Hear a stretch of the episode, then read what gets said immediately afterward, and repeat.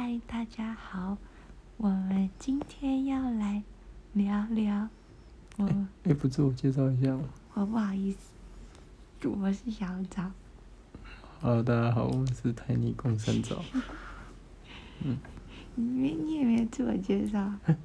我有我有名字吗？太久没录了。有啊，你上次有说你是谁的名字？那我是什么？你是好像是阿皮吧？我是阿 P 吗？对啊我说我用原名的。OK，好，大家好我是阿好像说你用原名诶。我是我用原名。OK，我是阿 P，潘先生。嗯，对那我们今天要来聊聊我们现在逐渐开始的共学团，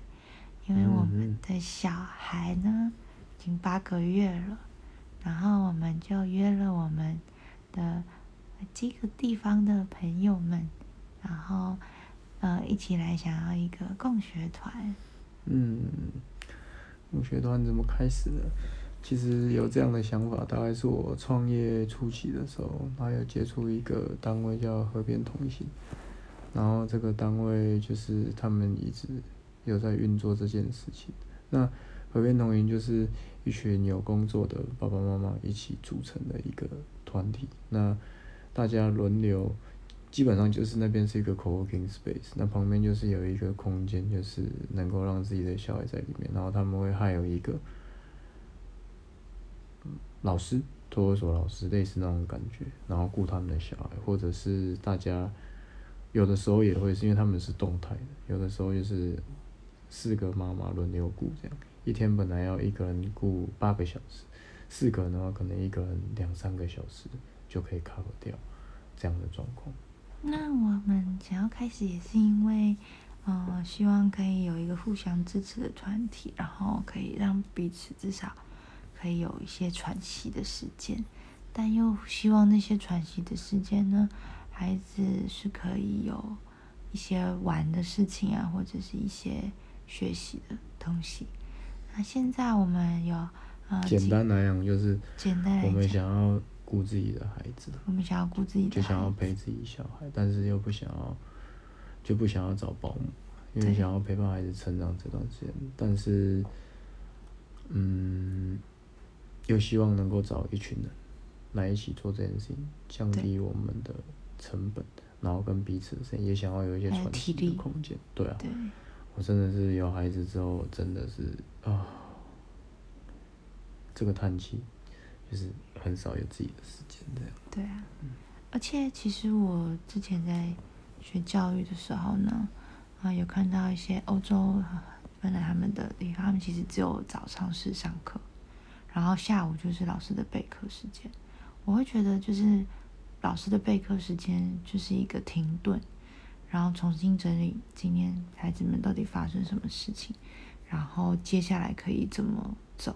怎么孩要去哪？嗯，他们哦，他们就回家。回家。对，就是欧洲的小孩，他们就是直接回家。嗯然后甚至有一些，可怜啊！台湾的小孩都要去安亲班。对啊，甚至他们有时候不一定吃午餐，有些有吃午餐，有些没吃午餐，然后就直接，有可能就是他就自己去外面玩，户外玩啊，公园玩，然后时间到了再回家吃晚餐这样子。嗯哼，对啊，我自己小学的时候也是，就是如果是半天的话，嗯，我我可能就会去公园玩玩玩，嗯，然后玩完以后五六点才回家吃饭。是，但这是大孩子嘛，就你已经长大到一个阶段，然后在台湾也不一定适用，因为孩子总是有一个大人在旁边顾，会比较符合我们的文化风情的、对，就是所以才会想说那那折中的办法就是那四五个妈妈爸爸妈妈一起，那比如说大家一起去公园玩比如说我们现在就是平均两周或一周，然后就会举办一次聚会，你可以把它想象就是一起出去玩，但是在这个过程中，我们现在正在 build 这样的模式的阶段，这样，那反正可能每有有的时候会有一些讨论的主题，那就算没有主题去野餐，然后大家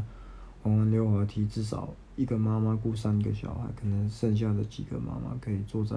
野餐垫上面聊天，那这也是一个不错的做法。嗯，对。我刚刚会说，就是下午是备课，老师备课这件事，因为我觉得我现在感觉是，嗯，全神都在孩子身上，反而因为这样子就好像没有就没有可以嗯准备或者是思考的时间，好像是会有一种卡住的感觉。嗯对，对了，所以就是要，所以就是要空白嘛，对对管你要备课还是补课，基本上看天空放空这对。啊，看电视、划手机都好嘛，不管怎么样，反正就是需要休息嘛。每个人不，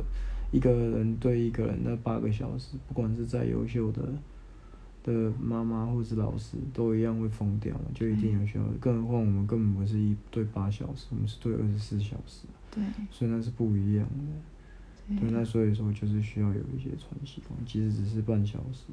或者是一周一次，我觉得都会是好的做法，所以我们才兴起了想要弄这个工学团的的的想法，这样，所以上上个月吧，我们去去河边中心那边接收他们的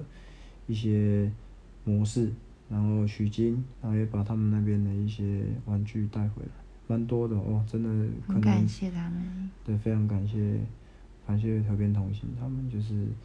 我们大概那一些玩具绘本，大概我看有两三万，差不多。对，而且我觉得硬体是一部分，但我觉得软体是更核心的，就是他们怎么运作的，然后他们嗯、呃怎么开始，然后过程遇到了哪些事情，就是让我们可以取经。我觉得那才是更核心，呃，整个共选团可以持续，他们可以持续这么久的关系。嗯，那他们小朋友现在已经到国小了，所以如果有一些听的伙伴有年纪比较大的孩子，他们现在也没有送安亲嘛，他们还是继续维持共学的做法。那低年级的孩子基本上一个礼拜或者四天半天，一般就送一个安亲班。他们现在就是四五个家长轮流，礼拜一一个爸爸带网球，礼拜二妈妈带阅读，啊，礼拜四烹饪，烹饪，礼拜五可能其他的课程，反正总之就是你自己顾你的孩子，那大家互相学，那可能一个礼拜请个半天的假，对一些比较工作有弹性机会的爸爸妈妈是一个可能的选择，这样。然后我也相信，其实是正职工作的爸爸妈妈，可能这样的未来世界的工作，可能这种弹性的工作是越来越可以被允许以及接受的。对，那我们现在开始就是，嗯、几个家庭其实都有呃大宝、二宝、小宝，然后有些家庭是只有一个婴儿。那我们就是，嗯、目前遇到的困境是因为孩子的年龄落差太大，那我们要怎么运作跟执行？就是呃，就是一直在想一些方法。那我们也询问了和边同行他们。诶，一开始他们怎么做的？他们就说，诶，其实蛮蛮自然的，本来就会有大宝、二宝、小宝的的情况，所以他们是分成，嗯、呃，依照年龄分成两块，啊，两岁以上的孩子才会有活动，那两岁以下的孩子就是一定会有一个妈妈或一个爸爸在旁边陪着自己的孩子。那既然都要陪了，为什么还要一起在一起？他是说，即使这样子，是两岁以下的孩子，嗯，大家一起陪在一起的时候聊天，也都是很很舒压的，就不会比起一个人累来带，就会其实很安静又很疲累。嗯，所以我们现在预期就是让这样的模式，等到孩子再大一点点，也许有机会可以做到每天，哦，那每天就会是一个新的尝试，那也需要这一个共学团的大家就是有明确的共识，我可能对大家来讲，原本的既定的模组可能要改变，有一些可能既有有再到保姆，那有一些可能。嗯，打算妈妈或是岳母带等等之类。那不管，反正就是现在我们先折中做取得一个做法，就是周末，然后找一个时间，然后大家互相交流，用这样的做法去运作，然后稳定这一个团队，然后也赶快让我我们儿子慢慢长大。对，主要也是在等他长大的这段时间，然后慢慢寻找。像今天就有在看到，嗯，蒙特梭利的的的课的引导，就觉得如果嗯两岁以前的孩子可以先了解生活中的规则或者生活中的生活自理，如何照顾自己，我觉得会是两岁以前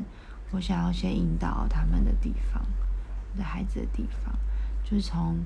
了解自己的规则。了解生活的规则，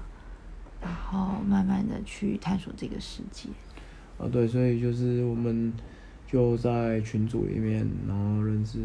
就是这些互分别都是我的朋友或者是温馨的朋友，然后可能就丢一些可以，哦，好，可以讨论的 内容啊，小枣的名字，嗯，然后就这一些朋友们。然后可能我们三不五时会在 LINE 里面分享一些我们看到的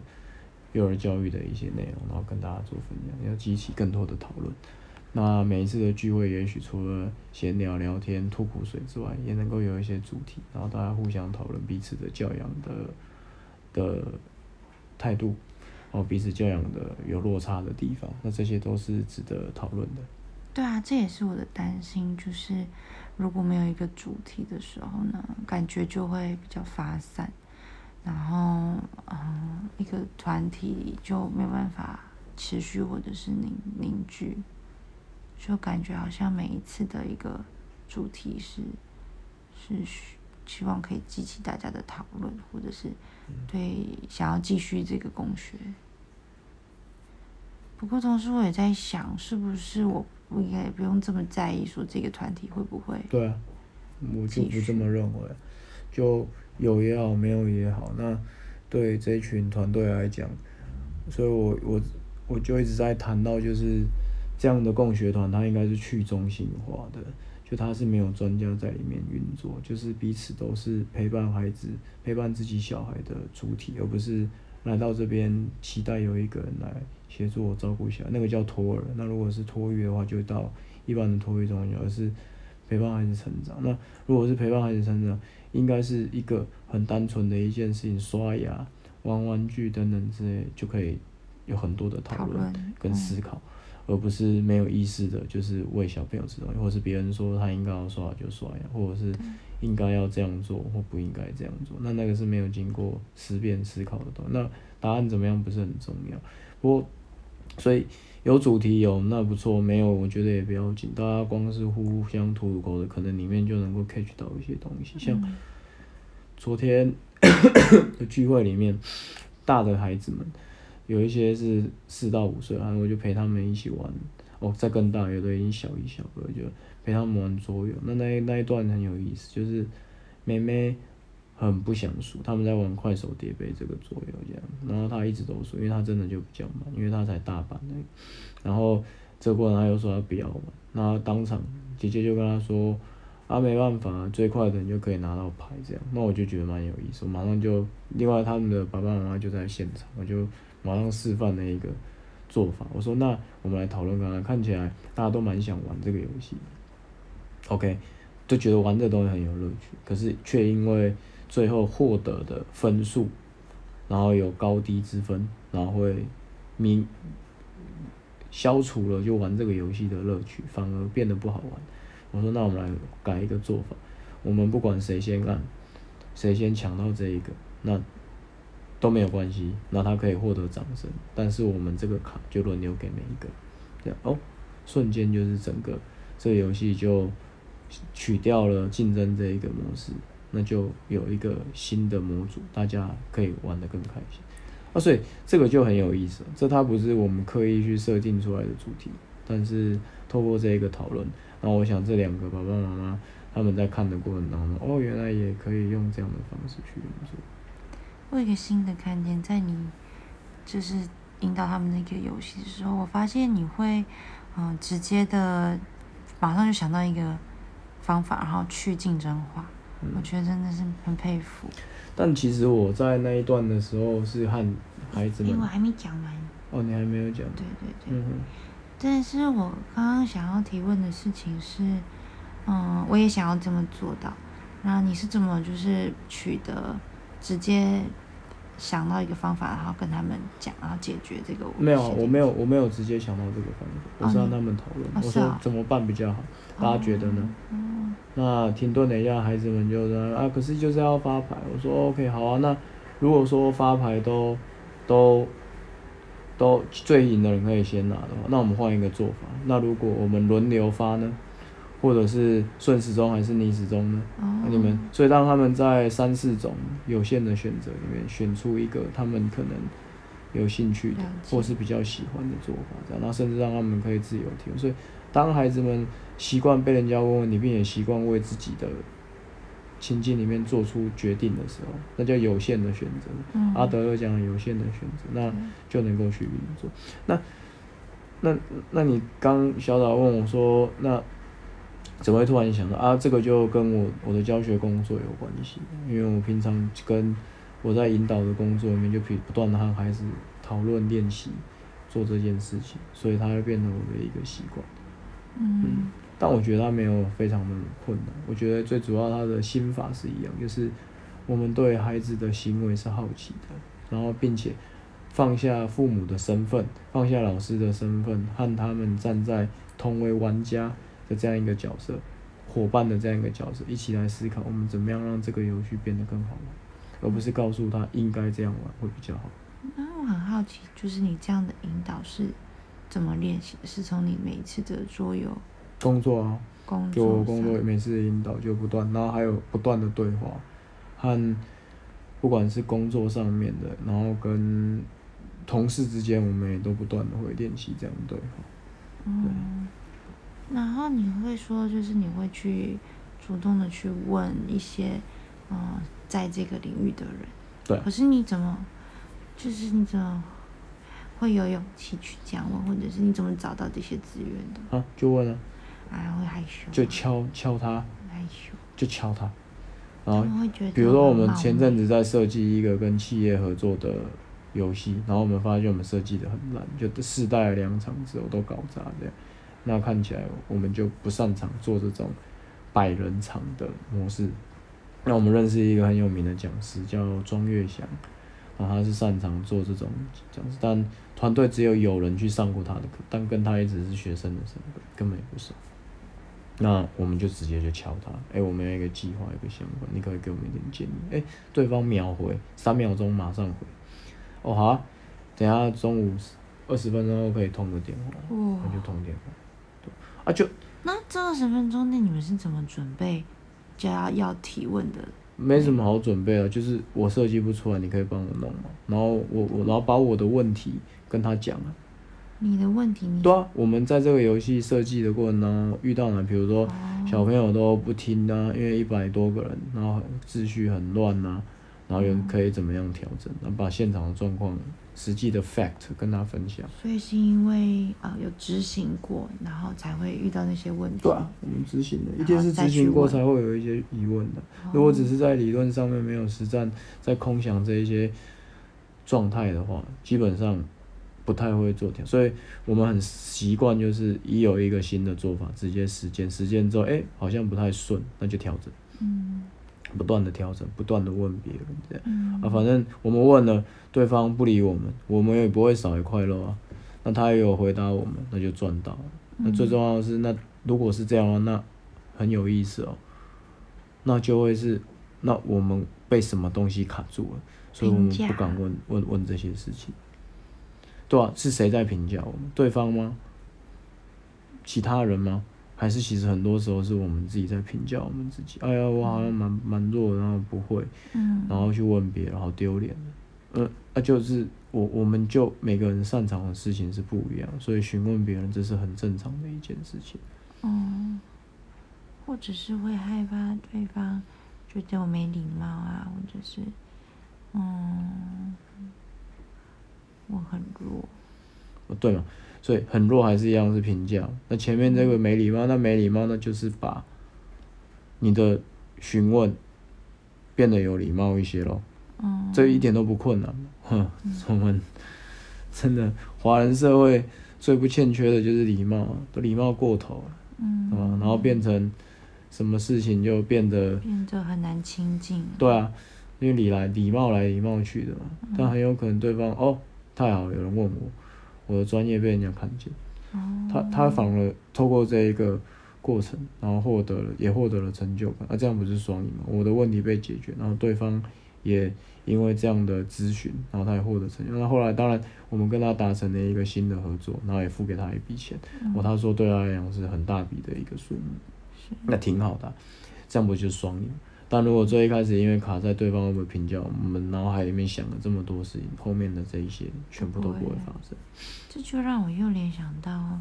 嗯、你很厚脸皮的拿别人家不要的东西的时候，嗯，对方却这么的开心，这件事情也是让我印象很深刻。是啊，对